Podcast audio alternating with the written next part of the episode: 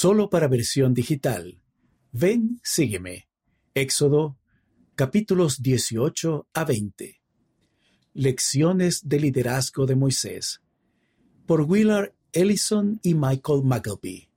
Los autores viven en Utah, Estados Unidos. Estas cuatro experiencias de la vida de Moisés pueden ayudarnos a servir con más confianza en nuestros llamamientos. Todos los llamamientos de la Iglesia conllevan responsabilidades de liderazgo, y muchos también requieren labores administrativas. Sin embargo, no todos tenemos experiencia en liderazgo y administración cuando se nos llama. ¿Cómo podemos aprender a ser eficaces en la administración y la administración? Además de estudiar el Manual General, servir en la Iglesia de Jesucristo de los Santos de los Últimos Días, podemos estudiar cómo los profetas de la antigüedad, como Moisés, gestionaban sus responsabilidades de liderazgo. He aquí cuatro principios que podemos aprender de Moisés. 1. Moisés prestó servicio aun cuando no se sentía preparado. Moisés tuvo que salir apresuradamente de Egipto después de detener una agresión a un esclavo israelita y matar a un capataz egipcio en el proceso. Y, hasta donde sabemos, posteriormente vivió de manera tranquila como pastor bajo la tutela de Jetro, quien llegó a ser su suegro. Entonces, un día el Señor se apareció a Moisés y lo llamó a librar al pueblo de manos de los egipcios y sacarlos de aquella tierra a una tierra buena. Aunque Moisés había defendido a un israelita que estaba siendo golpeado por el capataz egipcio, no se veía a sí mismo como alguien que libraría a todos los israelitas. Después de todo, él era un converso a la fe entre aquellos que la conocían y vivían toda su vida. Moisés incluso le preguntó al Señor, ¿Quién soy yo para que vaya a Faraón y saque de Egipto a los hijos de Israel? Y cuando se le pidió que diera un mensaje a los ancianos de Israel, respondió al Señor, Ay Señor, yo no soy hombre de fácil palabra, porque soy tardo en el habla y torpe de lengua. Sin embargo, el Señor prometió enseñarle lo que debía hacer. Así que Moisés salió con fe. Moisés estaba vacilante debido a las debilidades que veía en sí mismo, pero aún así aceptó las invitaciones del Señor. ¿Cómo aplicarlo en nuestra vida? Al igual que Moisés, tal vez no se hayan sentido calificados para recibir un llamamiento en particular, es posible que les sorprendiera y les hiciera sentirse humildes cuando fueron llamados. La mayoría de nosotros nos sentimos así. Sin embargo, cuando se llama a alguien a servir en la iglesia, podemos recordar que el Señor ha escogido a esa persona para ese llamamiento en ese momento.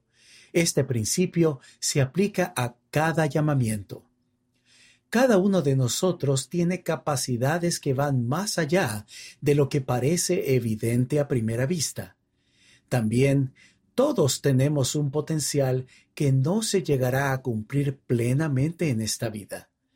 Pero podemos confiar en que el Señor necesita que sirvamos en llamamientos específicos en ciertos momentos para ayudarnos a nosotros mismos y a los demás a crecer. Y al igual que Moisés, podemos confiar en la promesa del Señor, yo estaré contigo. El elder Neil A. Maxwell, del Quórum de los Doce Apóstoles, dio buenos consejos en cuanto a aceptar llamamientos aun cuando no nos sintamos preparados. Dios no comienza preguntándonos acerca de nuestras habilidades, sino acerca de nuestra disposición y si demostramos nuestra responsabilidad, Él aumentará nuestra capacidad. El presidente Monson también nos ha recordado, cuando estamos en la obra del Señor, tenemos derecho a recibir su ayuda. Recuerden que a quien el Señor llama, Él prepara y capacita. El elder David A. Bednar, del Quórum de los Doce Apóstoles, habló de poner su confianza en el Señor cuando fue llamado como apóstol.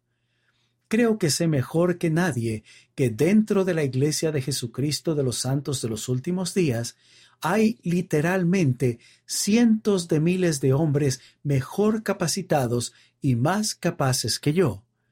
Pero sé de dónde ha provenido el llamamiento. De modo que es un honor aceptarlo. Anhelo servir y espero ansioso la oportunidad de aprender. Podemos mostrar una confianza similar al procurar aprender y servir cuando nuestros llamamientos parecen estar más allá de nuestra capacidad. Se le dijo a Moisés que tenía una obra que hacer. A José Smith se le dijo que Dios tenía una obra para él. Lo mismo se podría decir de cada uno de nosotros. Esto es tan cierto en nuestros llamamientos como en otras formas en que el Señor nos inspira a servir mientras procuramos estar anhelosamente consagrados a una causa buena y hacer muchas cosas de nuestra propia voluntad y efectuar mucha justicia.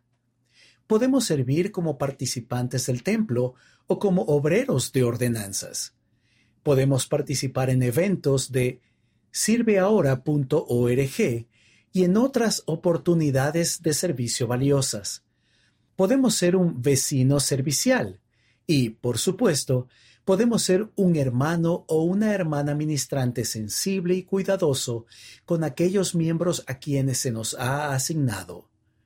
Es poco probable que lleguemos a agotar todas las posibilidades cuando estemos en la obra del Señor. 2. Moisés confiaba en el Señor. El Señor le aseguró a Moisés que con el tiempo tendría éxito en liberar a Israel, aun cuando hubiera obstáculos en el camino. Después de llamarlo a la obra, el Señor le mostró que podía efectuar milagros, tales como que una vara se convirtiera en una serpiente. El Señor instruyó a Moisés en cuanto a cómo él y su hermano Aarón debían provocar varias plagas. Y así ocurrió. El Señor le dijo a Moisés que al poner la sangre del cordero de Pascua en el dintel y los dos postes laterales de las puertas, los israelitas serían librados de la muerte en sus hogares. Más tarde, el Señor le dijo a Moisés que si las personas simplemente miraban a una serpiente de bronce, podrían ser sanadas de las mordeduras mortales de serpientes. Moisés no tenía el conocimiento ni el poder para hacer ninguna de esas cosas por medio de sus propias habilidades, pero confiaba plenamente en que el Señor haría que se produjeran los resultados prometidos. Debido a que Moisés hizo lo que el Señor mandó, el Señor efectuó muchos milagros en su pueblo. ¿Cómo aplicarlo en nuestra vida? De igual manera, nosotros podemos mostrar confianza en el Señor al escoger actuar con fe. El presidente Henry B. Eyring, segundo consejero de la primera presidencia, nos enseñó cómo ustedes muestran su confianza en el Señor cuando escuchan con la intención de aprender, de arrepentirse y luego van y hacen lo que él pide. Cuando a Nefi se le pidió que hiciera algo difícil, él dijo, Iré y haré lo que el Señor ha mandado, porque sé que Él nunca da mandamientos a los hijos de los hombres, sin prepararles una vía para que cumplan lo que les ha mandado. Con esa actitud, Nefi siguió adelante, sin saber de antemano lo que tendría que hacer llegó tan lejos como pudo llegar en ese momento, confiando en que vería más a medida que avanzara. Y entonces se le aclaró el siguiente paso, y luego el siguiente, hasta que pudo cumplir con su asignación. Podemos confiar en que todas las cosas obrarán juntamente para nuestro bien si seguimos al Señor. 3. Moisés aprendió de Dios y luego enseñó a los demás. En Moisés capítulos 1 a 4 aprendemos que el Señor mostró a Moisés una visión de innumerables mundos y la creación del nuestro. Esto estableció un fundamento para que Moisés entendiera el plan de salvación de Dios mientras se preparaba para dirigir al pueblo. Más adelante, a Moisés se le dieron un conjunto de mandamientos que permitirían a los israelitas vivir dignos de las bendiciones de Dios y que Moisés enseñó a su pueblo. Enseñar a las personas era una parte importante de su obra. Después de ver cómo el pueblo acudía con frecuencia a Moisés para pedirle que juzgara los asuntos con los que necesitaban ayuda, Jetro le aconsejó: Enseña a ellos los estatutos y las leyes, y muéstrales el camino por el cual deben andar y lo que han de hacer. ¿Cómo aplicarlo en nuestra vida? El Señor siempre ha alentado a su pueblo a buscar conocimiento y verdad. Se le dijo a Adán que enseñara la doctrina libremente a sus hijos. En nuestra dispensación, el Salvador nos ha mandado buscar conocimiento, tanto por el estudio como por la fe, y organizarnos para establecer una casa de instrucción, una casa de orden y después de aprender, debemos enseñar diligentemente a los demás. Se nos manda enseñarnos unos a otros la doctrina y los principios del Evangelio. Al instruir, debemos edificarnos unos a otros para obrar con toda santidad ante Dios. En Lucas capítulo 22, versículo 32, también hay un principio importante. Y tú, una vez vuelto, fortalece a tus hermanos. Primero podemos procurar acercarnos a Dios nosotros mismos, y entonces podemos ayudar a fortalecer a los demás por medio de la palabra de Dios. Cuando estamos en puestos de liderazgo, en lugar de dirigir cada acción de aquellos que sirven con nosotros, podemos centrarnos en enseñar doctrina y principios e invitarlos primero a consultar al Señor y luego hacerlo juntos como grupo para que puedan ser sus propios agentes. 4.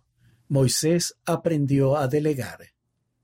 Jetro dio buenos consejos a Moisés cuando éste estaba sobrecargado en su función de juez del pueblo, porque la tarea de llevar toda la carga es demasiado pesada para ti. No podrás hacerlo tú solo aconsejó a Moisés que enseñara a los demás cómo juzgar y que también estableciera una jerarquía administrativa en la que él tendría que decidir solo los asuntos más difíciles y otros podrían manejar los demás asuntos. Más tarde, se dio a otros setenta hombres la oportunidad de ver al Señor con Moisés y ayudar en asuntos espirituales. ¿Cómo aplicarlo en nuestra vida? Cuando sirvamos, debemos esforzarnos por centrarnos en nuestras responsabilidades más importantes. Podemos aprender muchas de ellas estudiando el Manual General. Podemos buscar la guía del Padre Celestial y actuar de acuerdo con ella para saber lo que debemos hacer nosotros y lo que debemos delegar en los demás.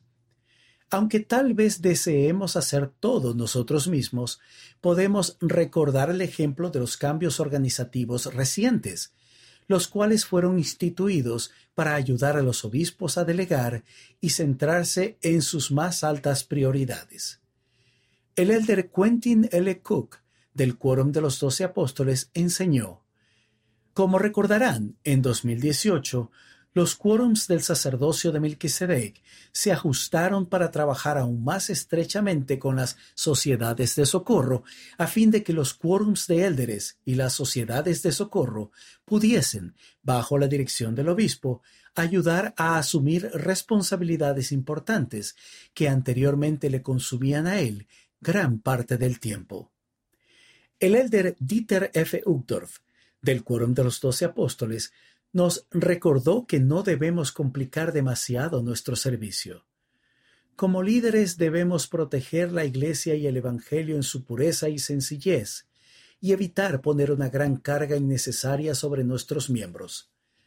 Y todos nosotros, como miembros de la Iglesia, necesitamos hacer un esfuerzo consciente para dedicar nuestra energía y tiempo a las cosas que de verdad importan, mientras elevamos a nuestros semejantes y edificamos el reino de Dios.